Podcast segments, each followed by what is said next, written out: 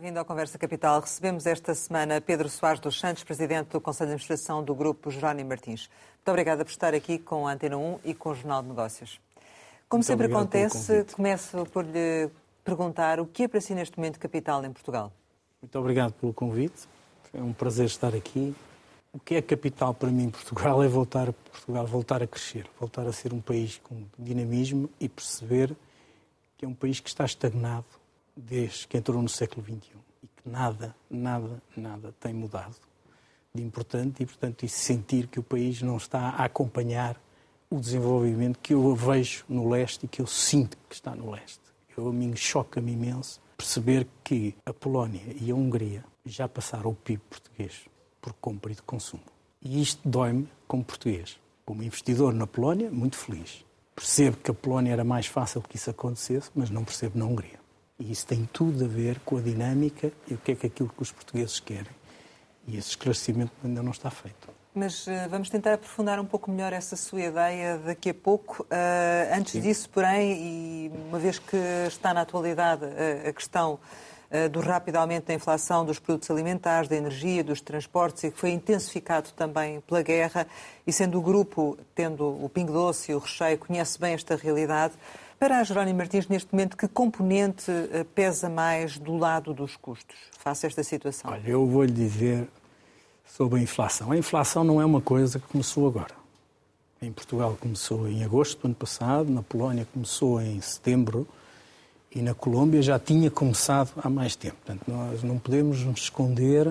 O que existiu foi uma aceleração muito grande desde que a guerra. Uh, e isso é que é a parte preocupante. O que é que eu sinto? O que eu sinto é que neste momento existe um grande desafio para os agricultores, para os produtores, para o governo e para nós. Como é que nós vamos tentar impedir que esta escalada de preços atinja fortemente as famílias portuguesas?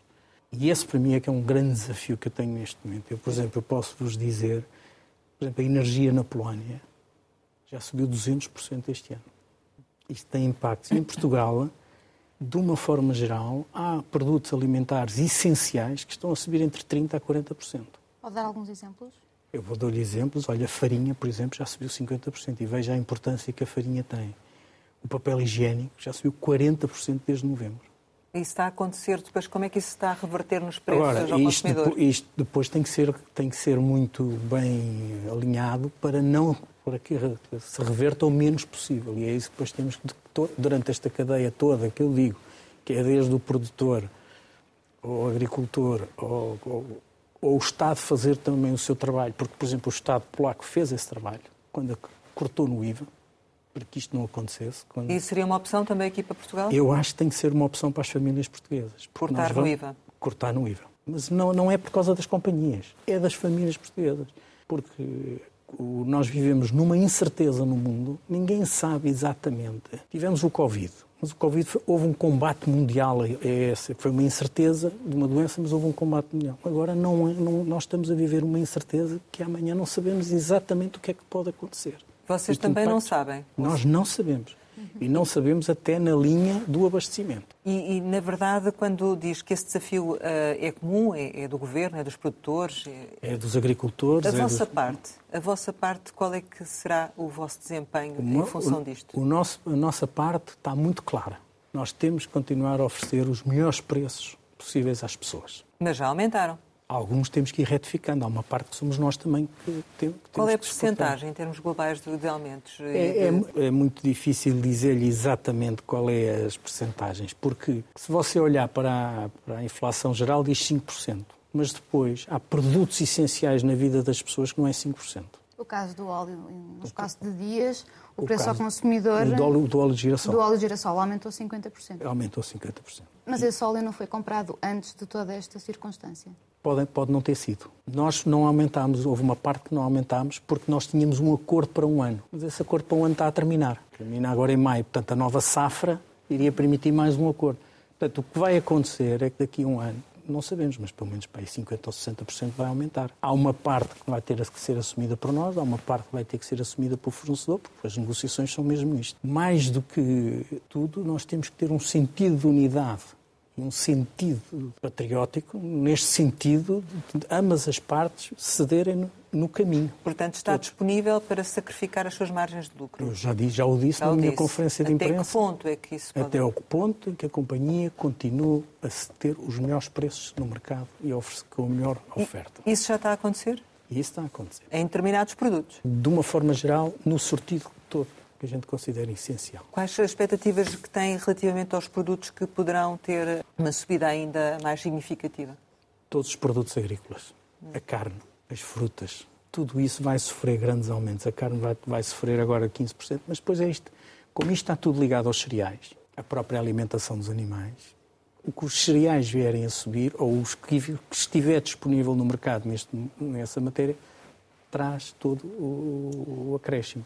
Portanto, você tem neste momento, por exemplo, as charcuterias na Polónia cresceram neste momento 30%. E aqui estão mais ou menos, a carne tem, está com um princípio de 15% de aumento. Mas agora... isto só agora, mas isto ainda vai muito mais vai acontecer daqui para a frente. Porque nós não sabemos, neste momento, nós sabemos que a Ucrânia era o celeiro, a altura das sementes é neste, está, está perto e o país está em guerra.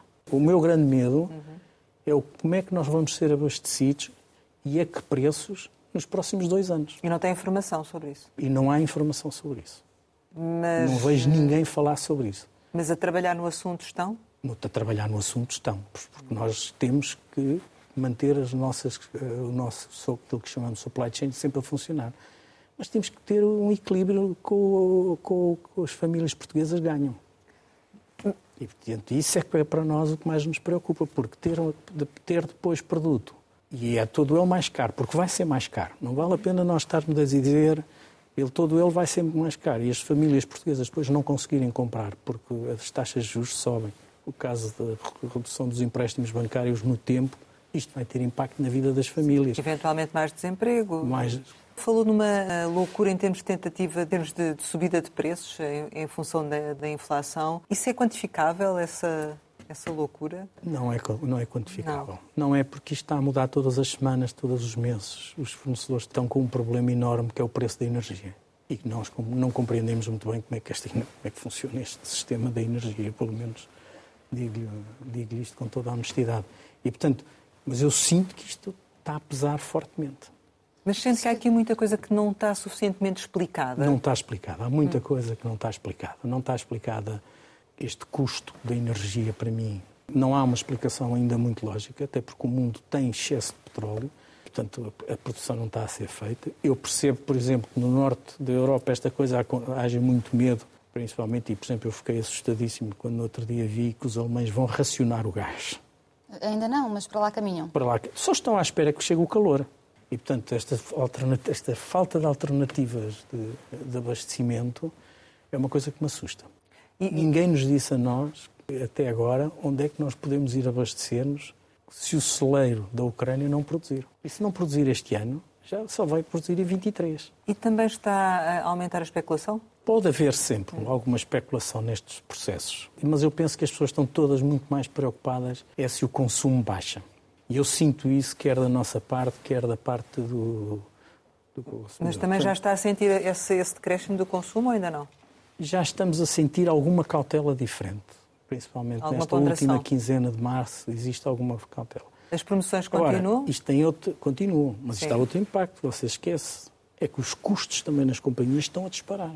E, portanto, este desequilíbrio, e em alguns casos os custos estão a disparar muito mais, por exemplo, nós os custos podem estar a disparar muito mais do que a própria inflação subida dos preços. Porquê? Veja o custo da energia e nós dependemos da energia. Dependemos dos caminhões para entrega e dependemos do frio. Nós somos uns altos consumidores. E depois isto tem impacto em todo lado. É, e nós ainda não percebemos onde é que está o equilíbrio. É difícil compreender quando diz que vai tentar suster e, enfim, reduzir as margens de lucro tendo esses custos, tendo a inflação, das duas uma, ou a margem de lucro era muito, muito grande, não, não é muito ou grande. então a margem de lucro o vosso sacrifício é mesmo patriótico. Eh, as margens de lucro são baixas. Toda a gente sabe que neste negócio é volume. É o volume, é o caixa e depois temos a, a nossa remuneração. Agora, o que nós sentimos é uma coisa muito importante. As companhias têm que ser robustas, têm que ter caixa, têm que ter balanços. E nós, felizmente, temos um balanço forte, estamos robustos e temos tido lucros ao longo do ano que têm permitido, porque nenhuma empresa sobrevive sem lucros, sem ganhar dinheiro. Portanto, para poder investir, poder inovar, ter capacidade de pagar, ter capacidade de ajudar as pessoas e continuar a servir o mercado através dos investimentos. E nós estamos robustos.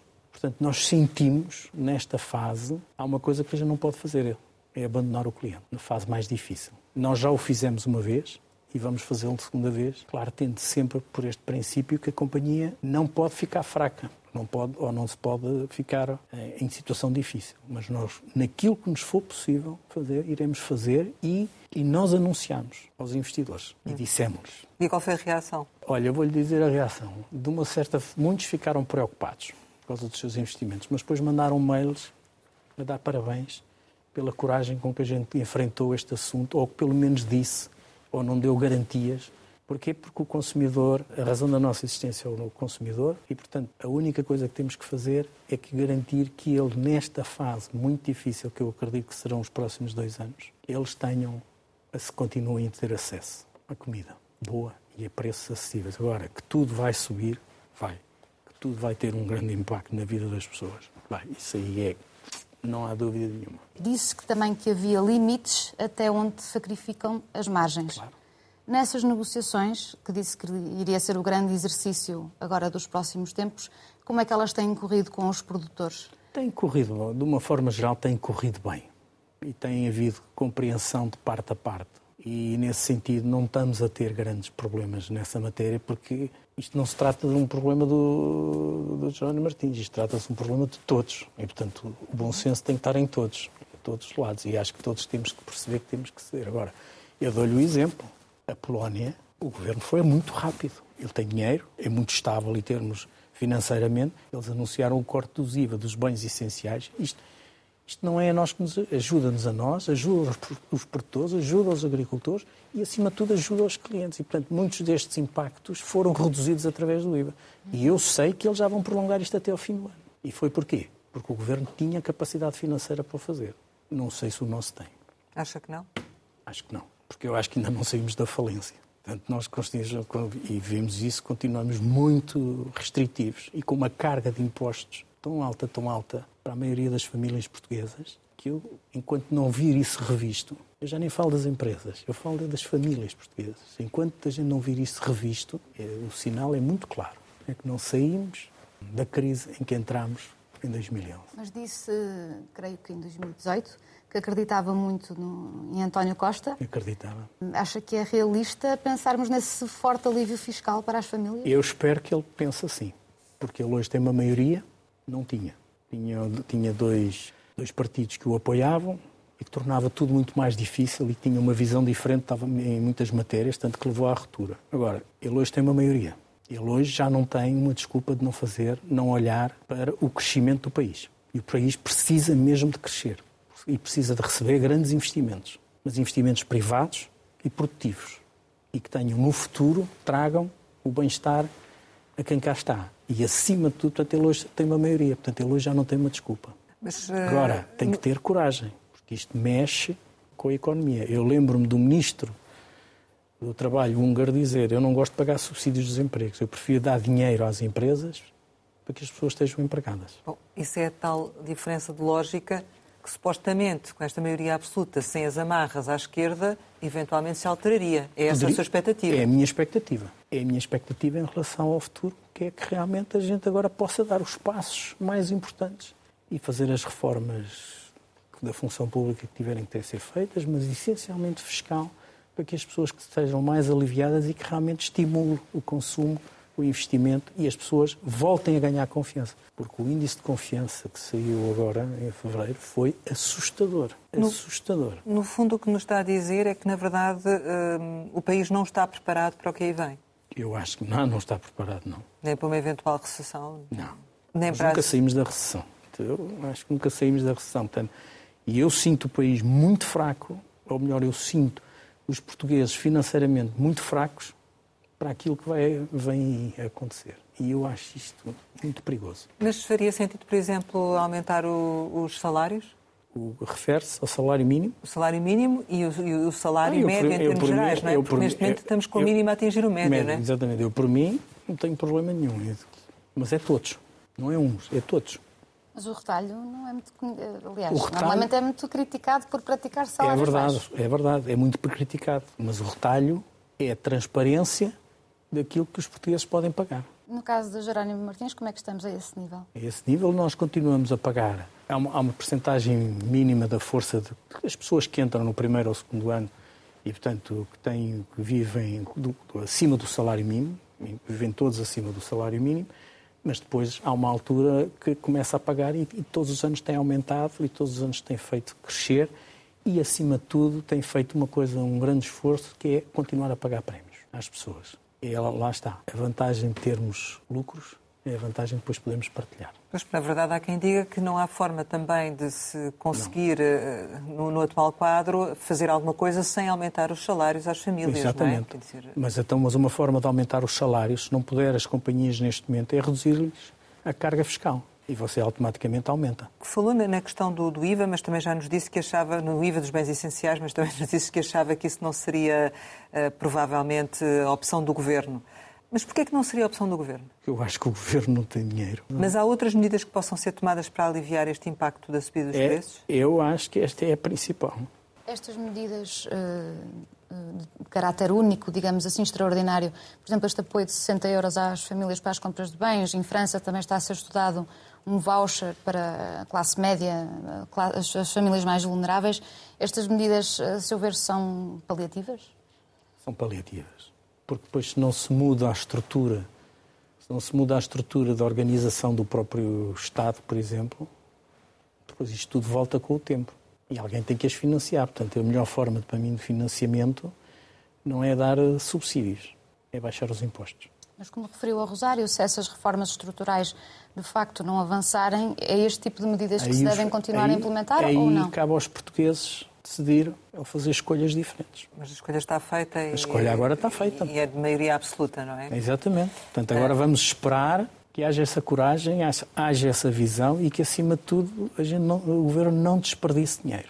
Porque, por exemplo, eh, preocupa-me imenso os fundos do, do PRR. Como é que dois terços vai para o Estado?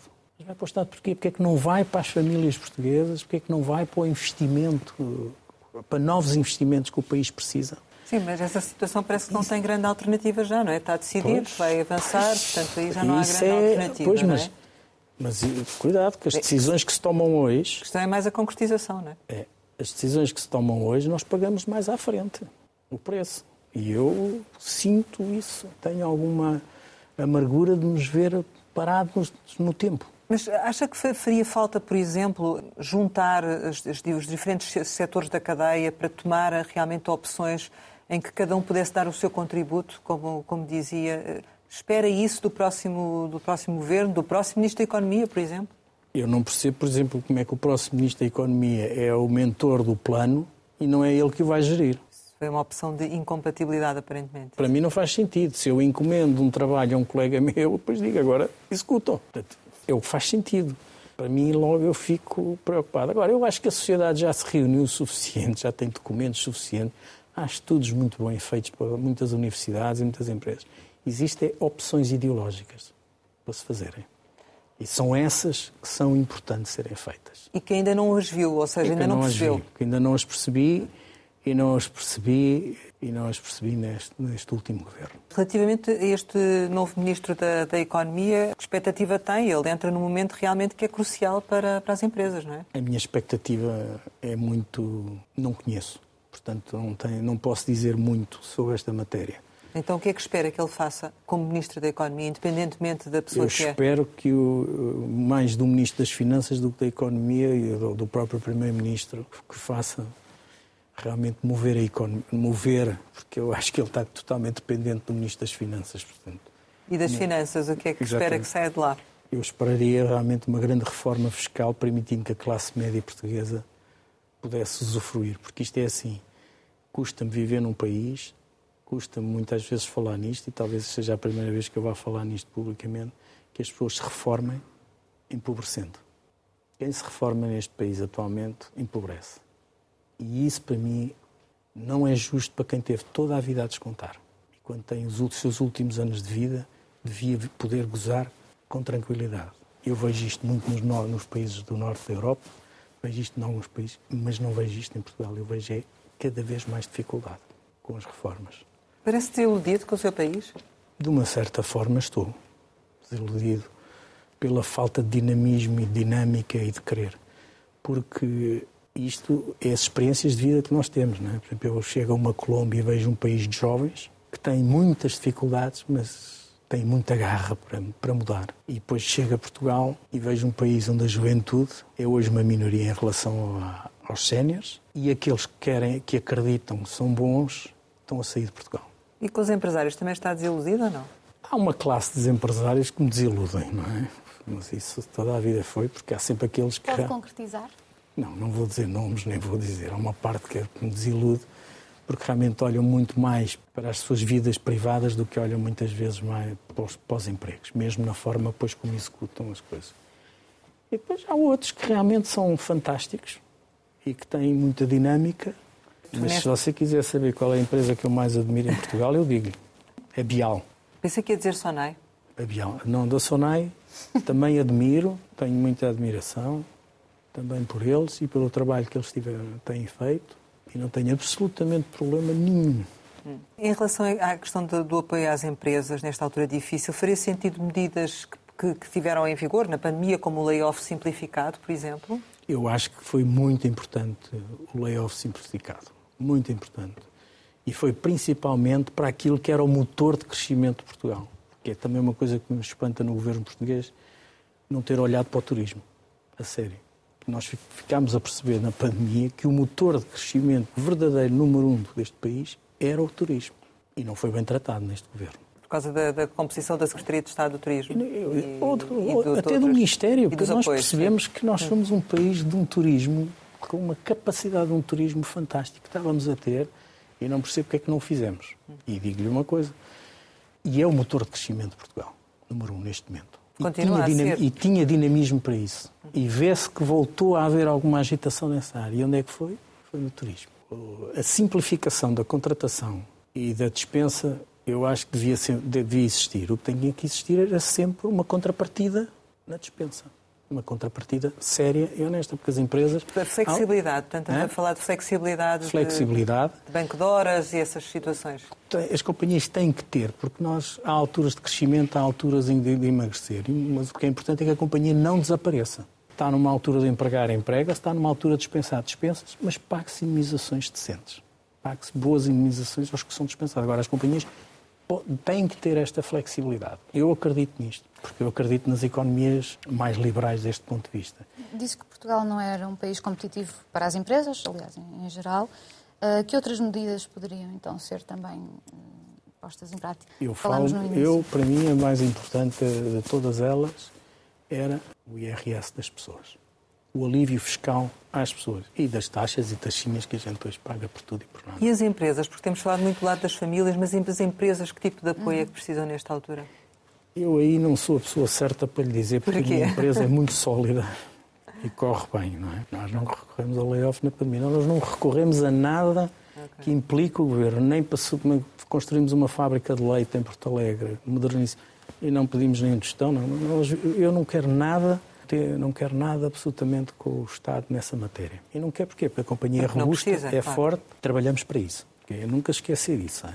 E nesse caso, eh, enfim, a sua empresa não, não necessita, mas em termos gerais reconhece que há empresas que precisam, não é? Há empresas que precisam. E eu, nesse aspecto. Uh, eu acho que, por exemplo, a energia é um ponto crucial para muitas das empresas, para as metalomecânicas, para toda essa. Há agora ajudas diretas, não é? Aprovadas, entretanto, por Bruxelas. Exato. Eu acho que é muito importante a parte da energia, essencialmente, e da burocracia. Neste momento, vocês já estão a sentir a falta de algum produto ou não? Uh, não, não, não, não, posso dizer que haja falta de produto. Vai havendo Sim. algumas rupturas pontuais, mas dizer falta, falta, não. Mas também uma forma de evitar as faltas é subir o preço. Houve aqui algumas rupturas pontuais, mas foram porque as pessoas assambarcaram, tiveram medo ao, ao princípio, mas de uma forma geral. Isso acalmou? Acalmou, já acalmou. Graças a Deus. Agora, você tem que garantir sempre o melhor preço. Há pouco referiu que havia alguma incerteza, naturalmente, na linha das de fontes de abastecimento. Porque eu estou muito preocupado com a área dos cereais. Porque se não forem feitas eh, as sementeiras deste ano, por exemplo, e Portugal só, só produz 20% do consumo, se a Ucrânia não produzir, se a guerra continuar, é porque não, Tem, também que, não há tem que ir pessoas. para a América Latina, não é? E quem é, que na, quem é que nos garante que a América Latina, os Estados Unidos, o Canadá e a Austrália nos vendem a nós e os chineses cheguem lá e compram ainda muito mais, porque os chineses compravam muito. Como a opção concertada da União Europeia, talvez. Exatamente, eu acho que isto é aqui nestas alturas que o abastecimento, tem, o abastecimento como pelo grosso tem que ser protegido, mas aí já tem que ser pelas entidades, o Estado ou a União Europeia. O que é que a Seja- União Europeia vai fazer para proteger o abastecimento? Nomeadamente nós ainda, estamos a, nós ainda estamos a viver das sementeiras do ano passado, mas as novas sementeiras começam agora. Neste clima de incerteza, quais são as perspectivas para o desempenho do grupo em 2022? Portanto, o grupo, de uma forma geral, tem, tem as suas empresas todas eh, bem e eu estou, estou otimista nesse ponto de vista, não é? Porque, mas vocês têm que perceber que o grupo, 80% do seu EBITDA já está no estrangeiro e 75% das suas vendas já está no estrangeiro. Portanto, eu, de uma certa forma, sinto-me tranquilo. E, E acredito muito nas pessoas que têm comigo. mas vai haver aqui um decréscimo em Portugal? Eu penso que pode haver. Decréscimo em vendas, não por causa da inflação. Certo. mas decréscimo em volumes pode acontecer, porque as pessoas têm menos dinheiro. E em que percentagem? Não sei. Não, Não sei. faço ideia. Não faço a mínima ideia. Só Essa era a pergunta mágica. Estava a falar desse eventual decréscimo em Portugal, que antecipa, e no caso da Polónia, está agora a braços com toda, com toda esta situação, a acolher mais de metade dos, dos refugiados que saem da Ucrânia. Isto aumenta o consumo. É uma questão. É uma questão. Aumenta o consumo, os preços também aumentam, mas a Polónia fez muito em termos ao nível do Estado para que as pessoas não percam capacidade de compra. E isso, de uma certa forma, está a acontecer. O que protege também muito o grupo. Em termos de estratégia para, para Portugal eh, de investimento, vão manter, eh, Vamos manter. Temos que manter, não é? Temos que. criar Apesar mais de- postos de esta trabalho desilusão, também? É? Apesar de toda esta desilusão, Exatamente. Porquê? É o meu país. Nasci aqui. Nunca se esqueça que a sede do Jerónimo Martins está em Portugal desde 1792. Ainda hoje a sede é aqui. Nós somos uma empresa internacional, mas a nossa sede está cá. É aqui que estão a ser tomadas as decisões mais importantes. É aqui onde nos- reunimos os nossos colegas. E, portanto, com a sede cá e, e- e pelo facto de sermos uma família que reside cá, paga os impostos cá, que vive cá, eu não vou abandonar este país. Em termos de investimento em Portugal, quer concretizar algumas das coisas que vão fazer, eh, os Vamos. postos de trabalho que vão criar, se vão criar? Os postos de trabalho vai depender de muito mais do consumo. Menos não vamos ter, mas não posso dizer que vamos ter muito mais por causa do o- os investimentos. Vamos continuar a investir na agricultura. Ainda agora compramos mais uma grande propriedade no Alentejo. A gente acredita que o agrobusiness é uma coisa que vai ser importante no futuro. De onde, de onde provém como é que deve ser feito, como é que deve ser estruturado e os seus ingredientes e a segurança alimentar. Portanto, é uma coisa que a gente vai continuar. E vamos continuar a investir em lojas novas e vamos continuar a remodelar lojas novas. Eh, Essa, essa questão de, do- do prosseguir com o investimento eh, é uma convicção que não se vai alterar ou realmente pode, neste clima de incerteza, haver necessidade de suspender alguns eh, Neste investimentos? Não. Na forma como neste momento eu vou- isto hoje gerir é muito difícil porque nós não conseguimos prever nada. Eu acho, portanto, eu, em princípio não vamos alterar nada ou até agora entre nós, entre a direção executiva da companhia, nós não decidimos ainda não tocar nos investimentos, ainda temos essa, essa capacidade de estar disponível.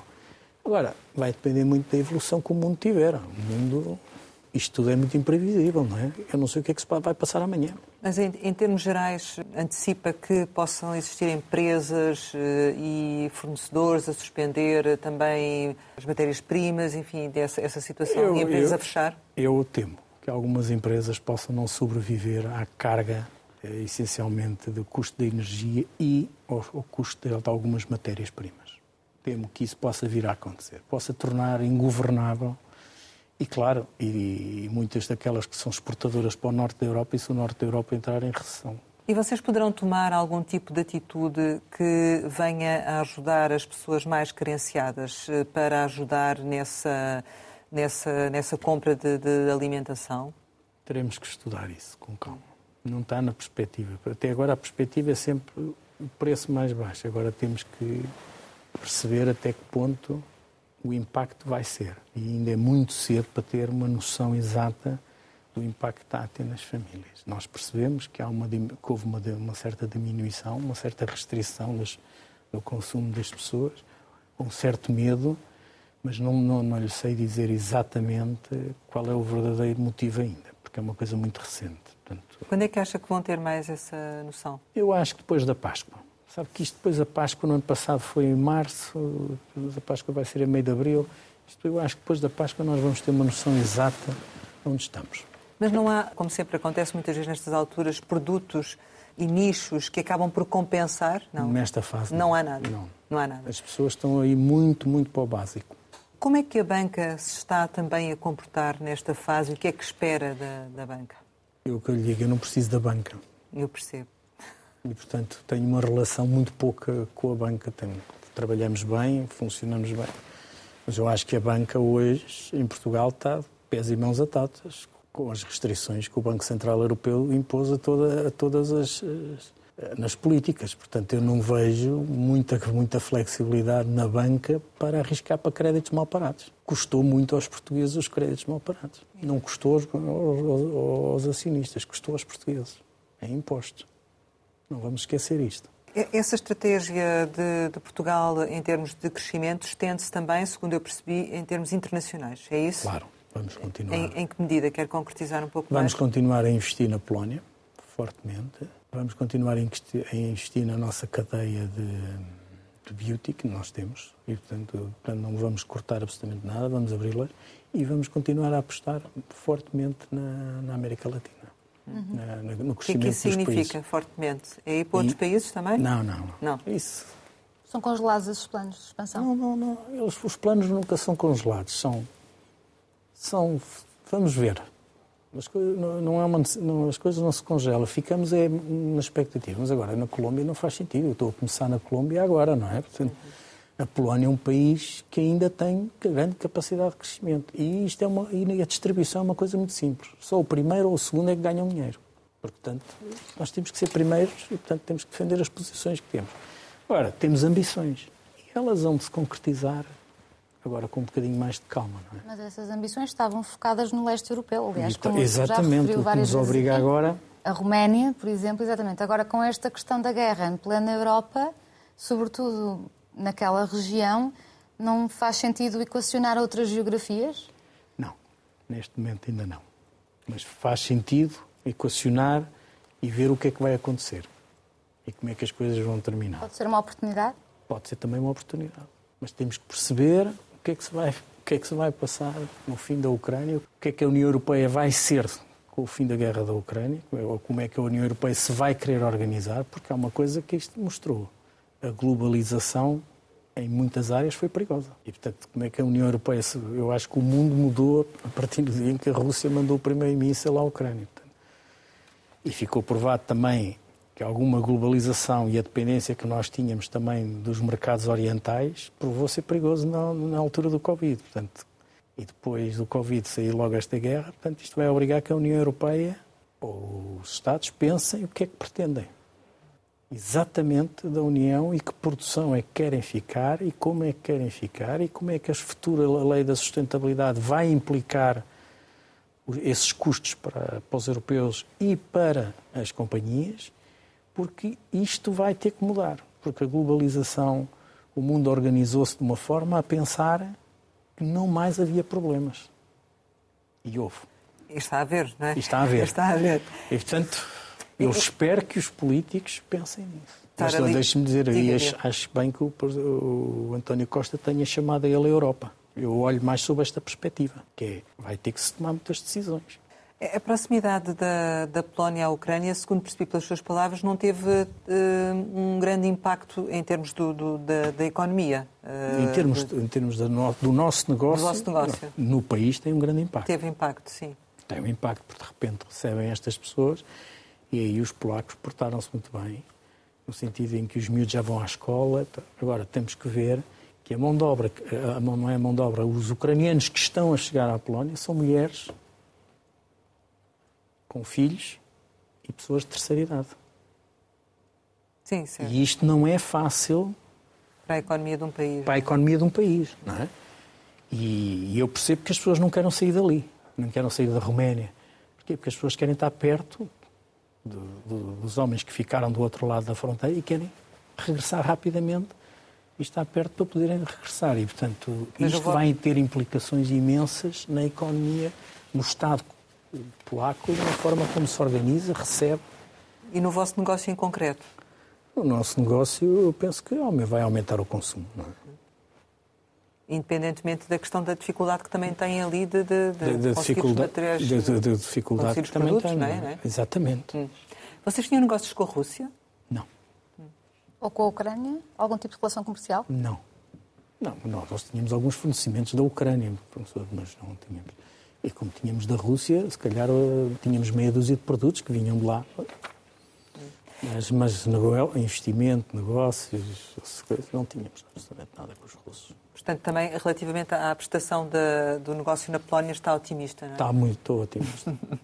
e muito otimista na Colômbia. O que é que o faz dizer isso, relativamente à Colômbia? Qual é que é a circunstância que faz dizer Porque eu acho que a gente acertou com o modelo. O tipo de negócio. negócio. Do hum. tipo de negócio. E, portanto, eu sinto vai, vai ser uma aposta ganha. E isso a mim dá muito entusiasmo, a mim e aos meus colegas. Esta semana eh, aumentou a lista de sanções que a Autoridade da Concorrência tem vindo a impor a várias cadeias de supermercados, do, a várias cadeias eh, de supermercados, incluindo o Pingo Doce, concertação de preços, vários casos, várias condenações. O que é que tem a dizer sobre isto? Não, não houve condenações, porque as condenações só pode o Tribunal Acusações. Acusações. Ainda estão muitos processos em tribunal. A única coisa que eu lhe posso dizer é que não há nada. Entre nós e a concorrência, absolutamente nada. E eu tenho muita fé que isto vai ficar provado tudo em tribunal, que eh, tudo isto não passou de uma encenação não muito bem feita ou de leituras erradas das coisas. Porque basta ver as promoções, basta ver a luta de preços que há permanentemente, que todas as semanas são vistas, para, para alguma vez pensar que nós podemos nos entender. Não dá. E agora vamos esperar. Acha que é uma leitura errada? Eu acho que é uma leitura errada. Nós não estamos a falar num nem dois casos. Estamos Nós a falar estamos de uma a falar série de casos, série de melhor casos, que eu. Exatamente. Casos que já, aliás, eh, levaram a tribunal. Casos. Imensos casos. Quando disse que pode Mas até agora você não viu uma condenação. Certo. Uh... Até agora você não viu ninguém ser verdadeiramente condenado. Mas o que é que a Autoridade de Concorrência está a fazer, então? Eu não sei. Isso tem que perguntar à senhora, que lá está à frente da Autoridade da Concorrência. Agora, que nas contestações que nós fazemos, não são tidas em, muito em conta por eles, pronto, mas isso é uma opção eu acho que fazem. Agora digo-lhe uma coisa, nós acreditamos plenamente que não, não tem absolutamente sentido nenhum. E se eu for condenado em algum caso, eu para mim vai ser uma grande surpresa. Então uh, o problema não está do vosso lado, está do lado da Autoridade da Concorrência? Para mim está. Realçou muito ao longo deste, desta conversa que vai ajudar o país. Isso significa que não vai ajudar o governo? Eu, ao ajudar o país, estou a ajudar todos. Naquilo que for possível, irei ajudar o país, dando-lhes o melhor que posso em termos de, preços de vendas, de compras aos fornecedores locais, aos pequenos e médios agricultores deste país, àqueles que têm pequenos negócios para o país. Já o fizemos no tempo do Covid, comprámos muito, muita mercadoria e, não, houve até uma altura e nós, os nossos resultados baixaram por isso, porque a gente realmente escoa produtos neste país eh, aqui, claro que a autoridade da concorrência agora pode multar, porque disse alguns abaixo do, preço de custo, exatamente para poder aliviar os pequenos e médios agricultores deste país. E isso foi feito em concertação com o Ministério da Agricultura? O Ministério da Agricultura foi informado que nós iríamos fazer isso. Portanto, esse, Portanto, tipo, esse de... tipo de ajudas e esse tipo de coisa, nós vamos ter que o fazer. Mas se o país tivesse outro tipo de opções ideológicas, como referiu há pouco, significaria que o Grupo Jerónimo Martins estaria a investir mais ainda em Portugal? O que é que você chama ideológicas? Há pouco referiu que o país tinha que tomar o determinadas país, opções ideológicas. Exatamente, tem de ser muito mais liberal na sua economia, menos Estado, menos investimentos de e Estado. Se assim fosse, menos, menos empresas de Estado, muito mais a iniciativa privada, porque eu sou pela iniciativa privada. Eu acredito que os privados, o Estado deve regular e devem ser os privados a investir. E o Estado só deve regular ou intervir quando perceber que há, um desbalanceamento. Tirando isso, eu não vejo que o Estado tenha que ter absolutamente mais nada. Mas sente-se diferente dos outros gestores por estar à frente do negócio de família? Não. Não, porque sou muito descortinado. E neste momento estar a falar uh, sobre aquilo que, que sente que se passa no país é também, ao mesmo tempo, estar a dar um contributo para que o país mude? É dar uma opinião. Agora, se faz sentido para toda a gente, não sei, mas é aquilo que eu penso. Não que isso esteja em causa, mas representa a quarta geração, já voltando a pegar no assunto da família. Eh, como está, ou se está, a ser preparada já a quinta? Já. De que forma? Ah, isso aí é uma coisa muito interna. É interno também, mas, mas é absolutamente fundamental a questão dos ataques cibernéticos. A Sonai teve um recentemente. Vocês uh, tomaram medidas uh, após esta circunstância ou outros sistemas já estão a tomar? Nós já tínhamos, ou ficaram já, em alerta a pensar somos nós, os próximos? Nós portanto, já estamos em alerta há muito tempo. Ainda hoje uh, liguei a um, um, colega meu da Sonai a dizer-lhe, a dar-lhe um abraço de solidariedade perante o que aconteceu.